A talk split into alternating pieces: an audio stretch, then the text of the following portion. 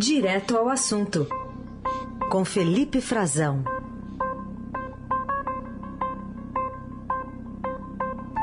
Oi, Frazão, bom dia. Oi, Carol, bom dia para você. Bom dia para os nossos ouvintes.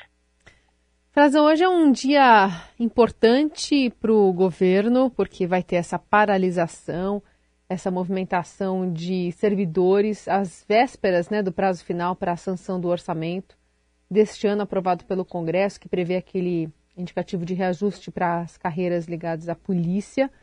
E aí todo é, esse, esse mise-en-scène, né, essa, essa demonstração de que falta diálogo por parte dos servidores, num procedimento ali que deve levar pessoalmente ao Ministério da, da, da Educação, da Economia, ao Banco Central, enfim, essa, essa demonstração de que é preciso reajustar o salário dos servidores como um todo nesta terça-feira. Como é que as coisas estão se movimentando aí por Brasília nesse sentido?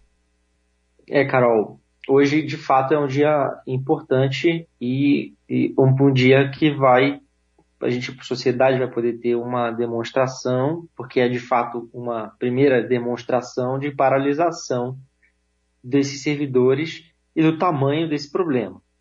Por que do tamanho? Porque a gente está falando de pelo menos 40 categorias de servidores federais, e aí tem desde servidores dos ministérios, servidores de órgãos públicos, da Fiocruz, da CVM, da Comissão de Valores Imobiliários, do Inmetro, do Ministério da Agricultura, uh, do, de órgãos do Legislativo, como servidores da Câmara do Senado, do Poder Judiciário, do Itamaraty, uma série de carreiras, né, que vão prometem se reunir nessa primeira uma espécie de alerta ao governo, né?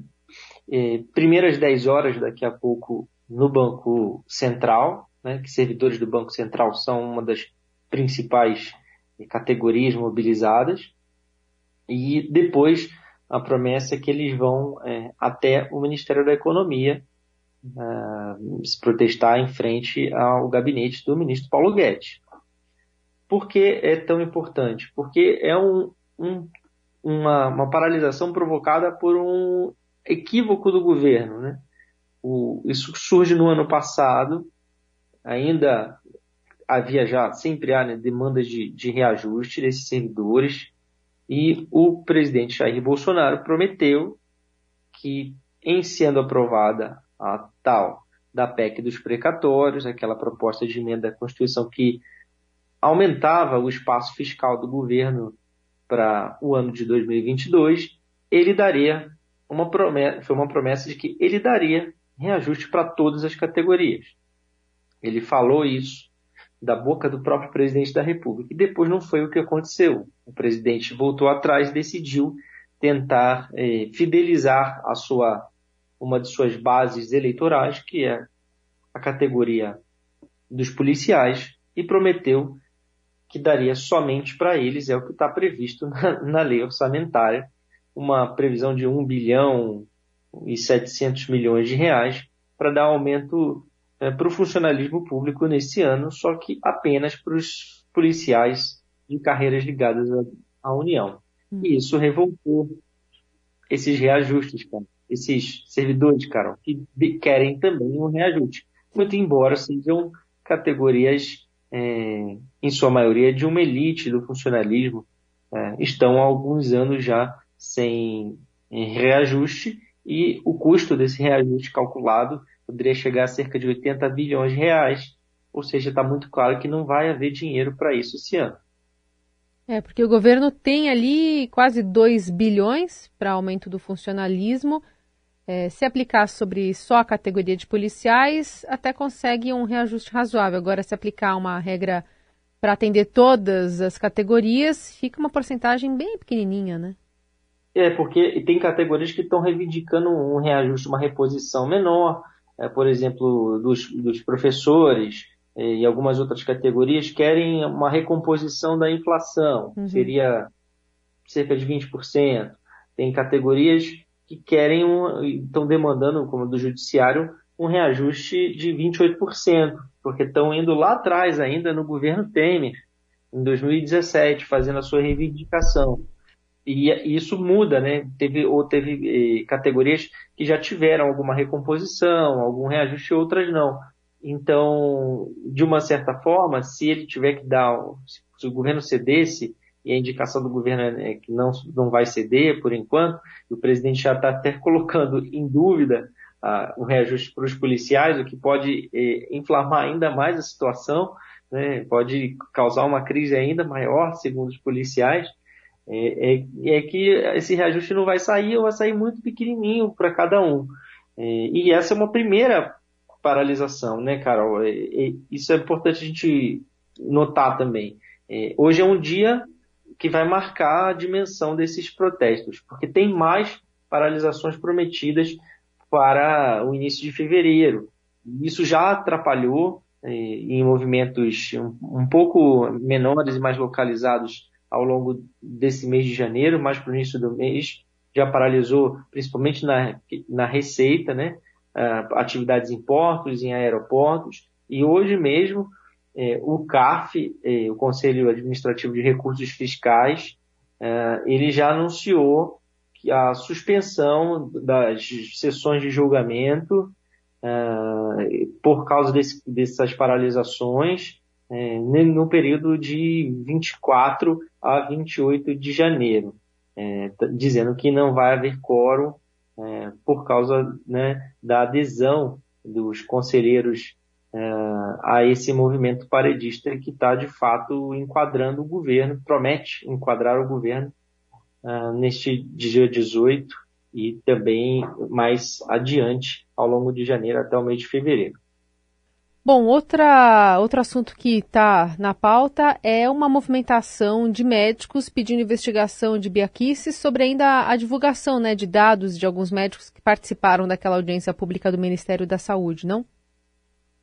Sim, é uma, uma nova ação né, contra a deputada, deputada federal Biaquices, do PSL aqui, do Distrito Federal de Brasília, cara, aliadíssima do, do presidente presidente da Comissão de Constituição e Justiça da Câmara dos Deputados, um cargo eh, dos mais relevantes no legislativo brasileiro. A Sociedade Brasileira eh, de Pediatria encaminhou uma manifestação, eh, uma notificação né, ao Ministério Público Federal. Nesse caso, tem que ser a Procuradoria-Geral da República, porque a deputada eh, tem foro privilegiado, então tem que ser uma manifestação da PGR e também para a Câmara dos Deputados, né, pedindo que ela seja é, investigada.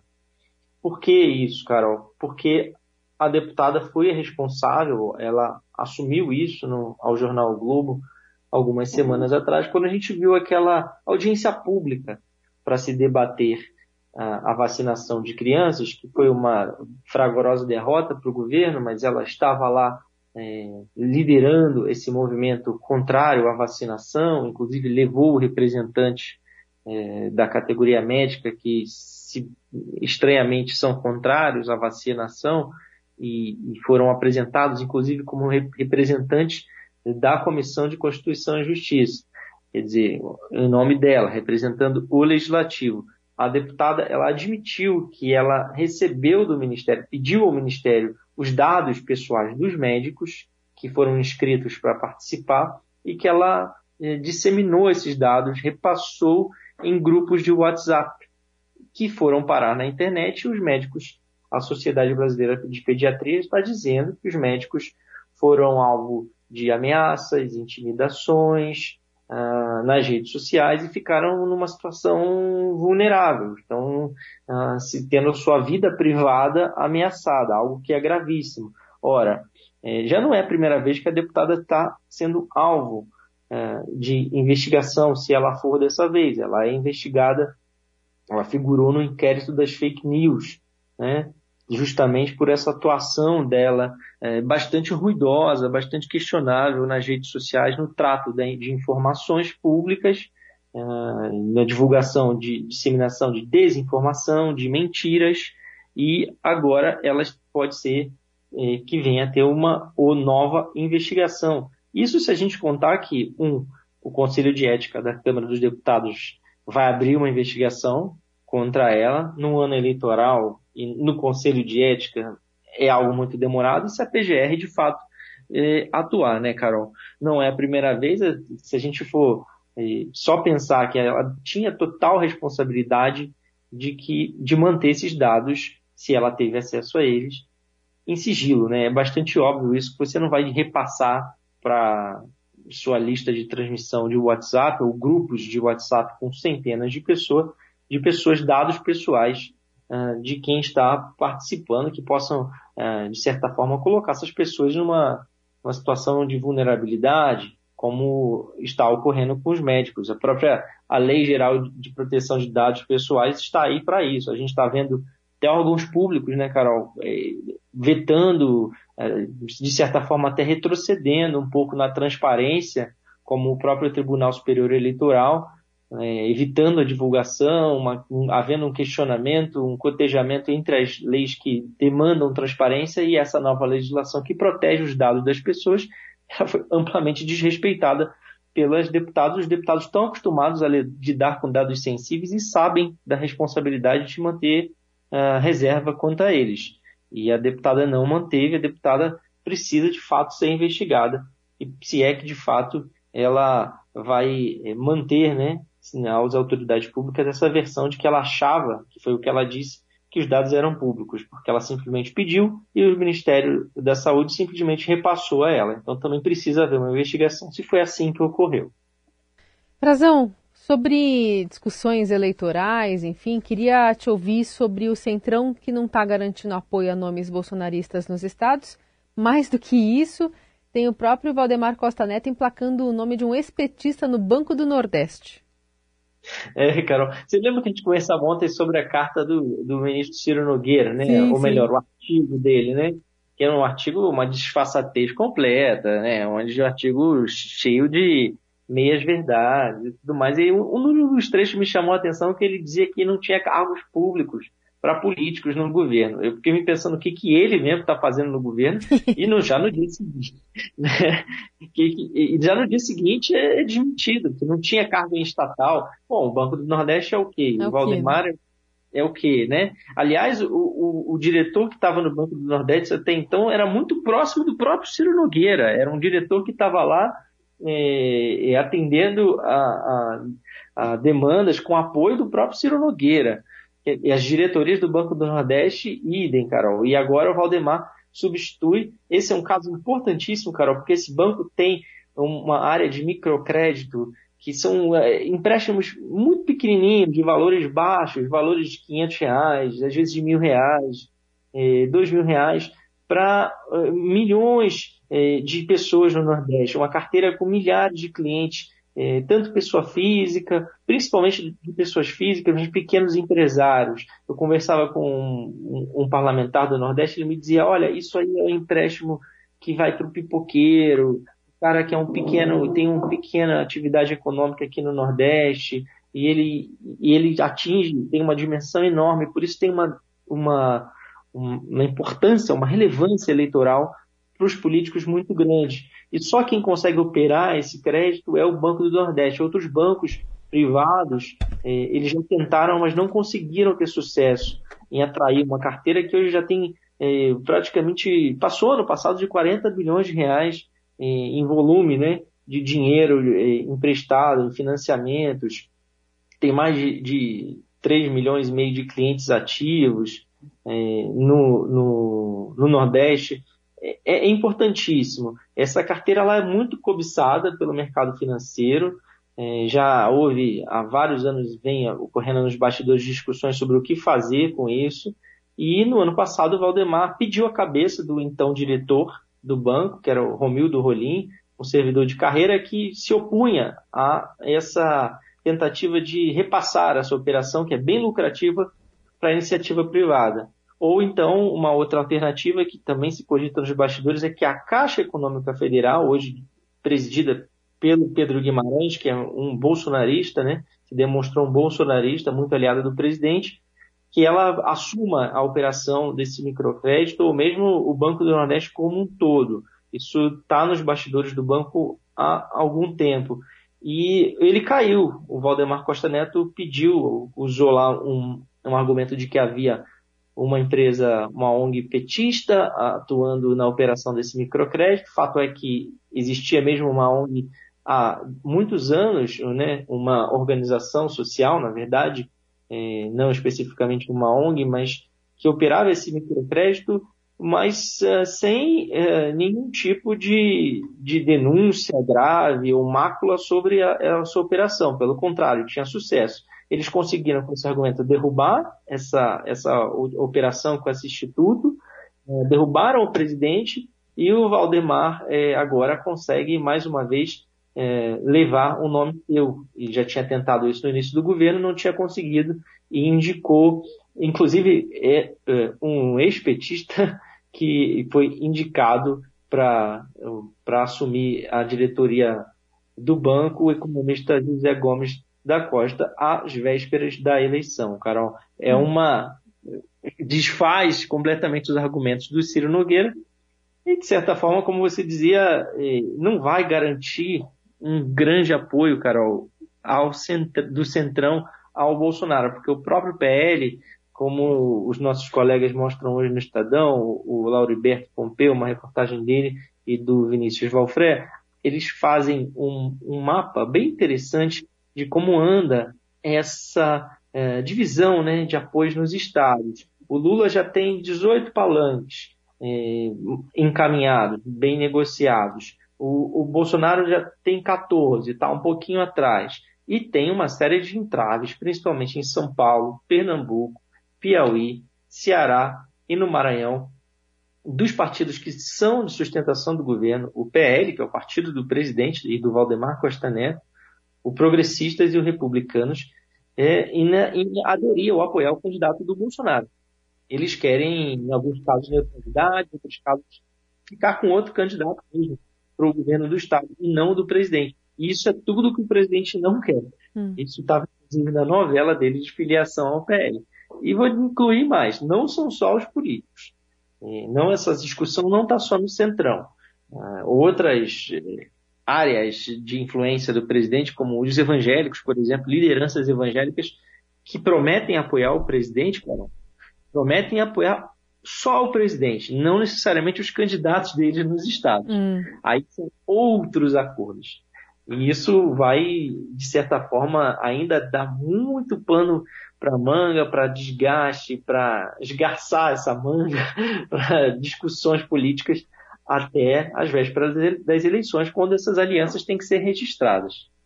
É isso, porque o PL conseguiu trazer o presidente Bolsonaro com essa promessa, né, de, de ter a caneta do partido em vários estados, mas no final das contas está sendo difícil, né, para o Partido Liberal, enfim, esse, esse representante do Centrão administrar os pleitos dentro, né, do partido também.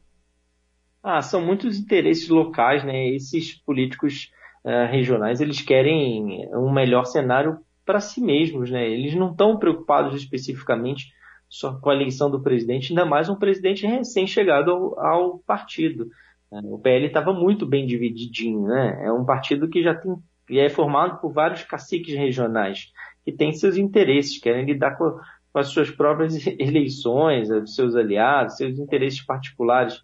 O presidente chegou querendo tomar a caneta, né? Querendo é, comandar, querendo uma unidade, isso foi prometido a ele, mas uh, inclusive há vários deles que são lulistas mesmo, e estão quietinhos e vão ficar quietinhos para não serem, de certa forma, retaliados na divisão de recursos, né?